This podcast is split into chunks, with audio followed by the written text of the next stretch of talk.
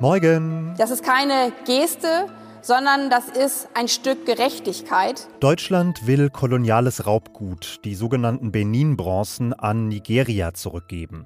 Wir sprechen darüber, wie wichtig dieser Schritt für die Aufarbeitung der deutschen Kolonialgeschichte sein kann. Und im Norden Deutschlands wirft der Bau einer Autobahn ganz grundlegende Fragen zu Klima- und Umweltschutz auf.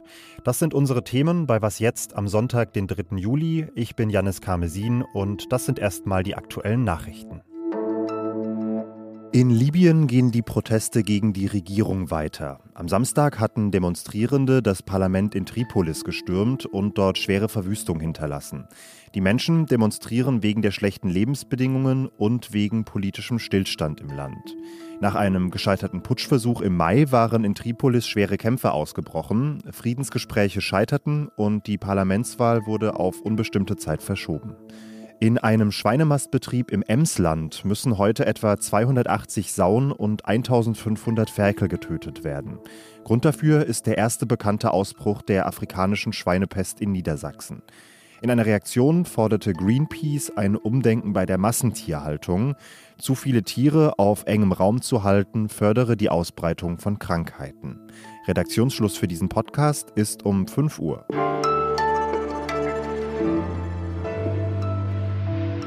Während der Kolonialzeit haben europäische Staaten in Afrika nicht nur Mensch und Natur ausgebeutet, sondern sie haben sich auch kräftig an den dortigen Kulturgütern bedient. Alleine in deutschen Museen liegen tausende Objekte, die mittlerweile von Kunsthistorikern als Raubkunst eingestuft worden sind und mehr als 1100 davon kommen aus dem ehemaligen Königreich Benin. Das ist heute Teil von Nigeria.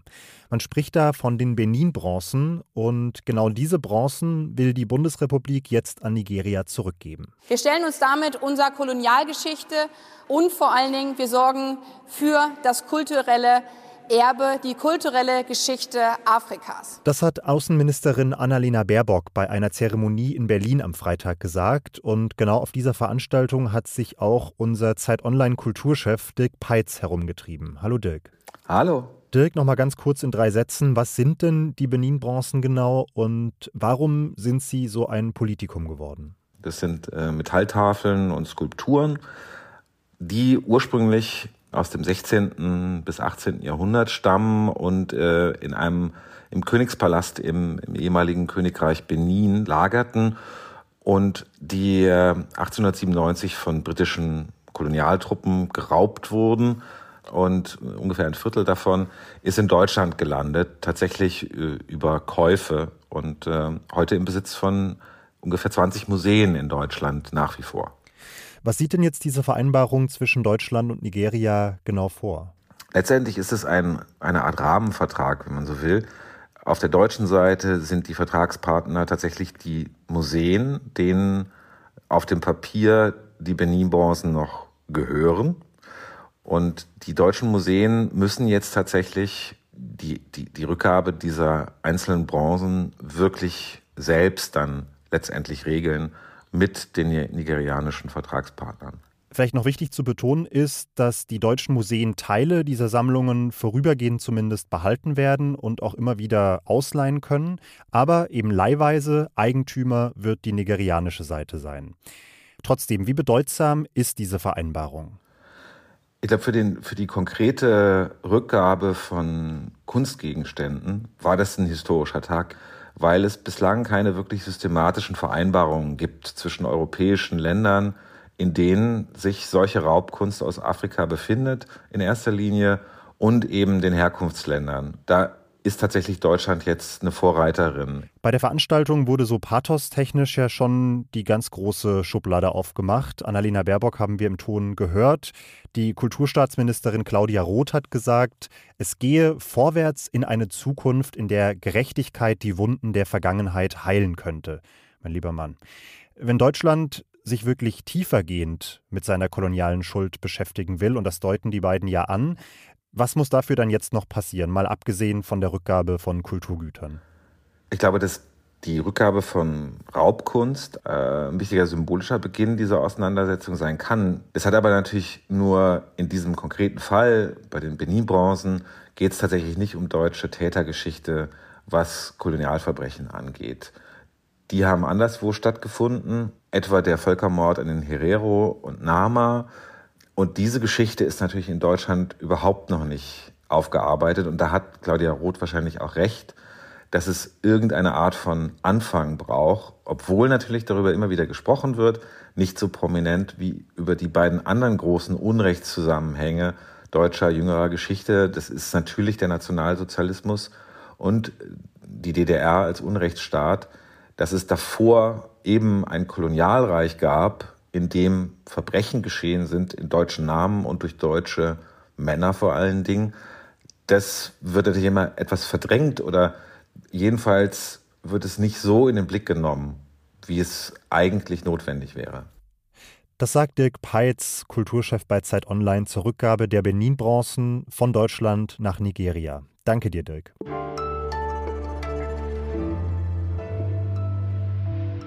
Alles außer Putzen.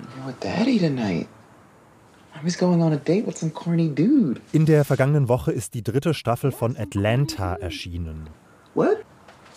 No, this is a great environment for you. Mit Donald Glover, den Sie vielleicht auch als Rapper Childish Gambino kennen. Und Atlanta erzählt vom Alltag einer Clique um Earn, der wird von Donald Glover gespielt, und seinem Cousin, dem Rapper Paperboy. Das Ganze ist zu Beginn einfach eine sehr gut gemachte Dramedy-Serie, also so eine Mischung aus Comedy und Drama, über schwarzes Leben in den USA. Aber dann entwickelt sich Atlanta von Folge zu Folge zu einem komplett surrealistischen, immer abgedrehteren Mix aus verschiedenen Genres und man weiß wirklich nie genau, was einen in der nächsten Folge erwartet. Zu sehen gibt's alle drei Staffeln übrigens auf Disney Plus.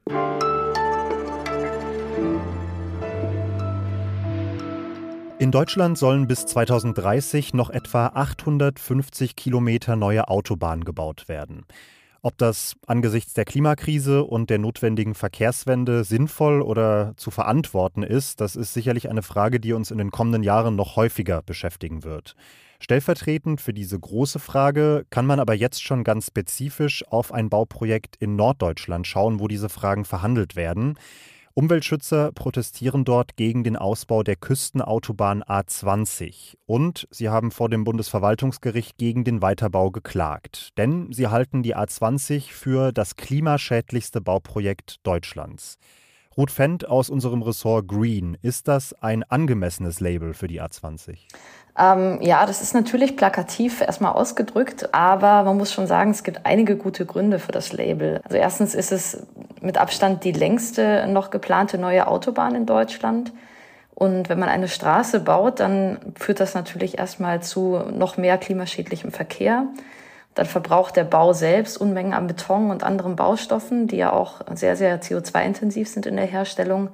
Und was jetzt bei der A20 noch der ähm, triftigste Faktor ist, ist, ähm, dass der Bau über äh, moorige Flächen gehen soll in großen Teilen, weil äh, Moore gigantische Kohlenstoffspeicher sind. Die speichern weltweit auf nur drei Prozent Landfläche sogar doppelt so viel CO2 wie jetzt alle Wälder der Welt zusammen. Und wenn man die jetzt aufmacht und da Sauerstoff dran lässt, dann entweichen diese ganzen Gase. Und die Berechnungen sind eben, dass allein in diesen ersten beiden Bauabschnitten von 18, die geplant sind, 450.000 Tonnen CO2 freigesetzt würden. Eigentlich müssten wir ganz, ganz, ganz viele trockengelegte Moorflächen wieder vernässen und das plant die Bundesregierung auch. Aber ähm, gleichzeitig würde sie hier halt geschätzt bis zu sieben Milliarden Euro dafür ausgeben, dass sie diese Flächen zubetoniert und die dann eben nicht mehr als Kohlenstoffspeicher genutzt werden können. Jetzt muss man ja, um so einen Eingriff in die Natur zu rechtfertigen, ja zumindest irgendwie einen Nutzen auf der anderen Seite der Waage haben. Wie sieht der denn nach Ansicht der Befürworter dieses Projekts aus? Man baut Straßen, um mehr Mobilität zu ermöglichen, also schnellere Mobilität. Das ist anerkannt als öffentliches Interesse.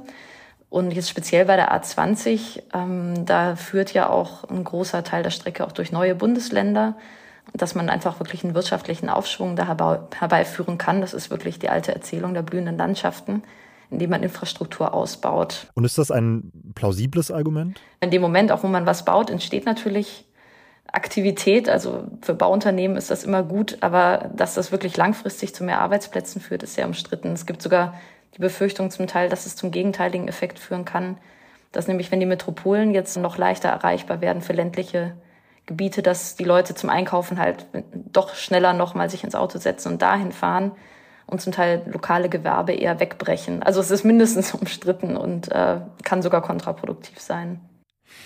Jetzt muss man sagen, die Bauplanung und die Genehmigung kommen überspitzt gesagt aus einer anderen Zeit. Das war aus einer Zeit, in der die Klimaziele noch nicht so ambitioniert waren.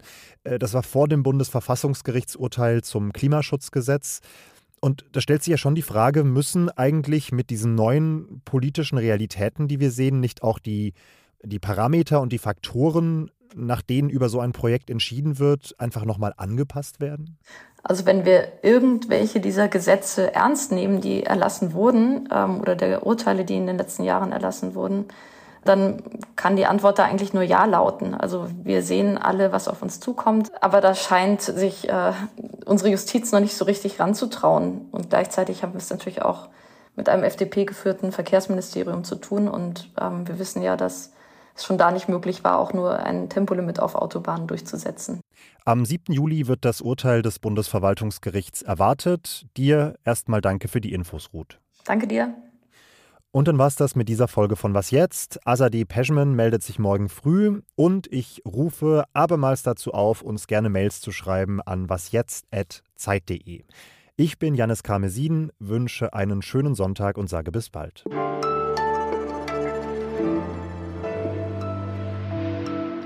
War alles wahnsinnig lang, ne? Wahrscheinlich. Ja, aber da, dafür gibt es ja Schnittprogramme. okay.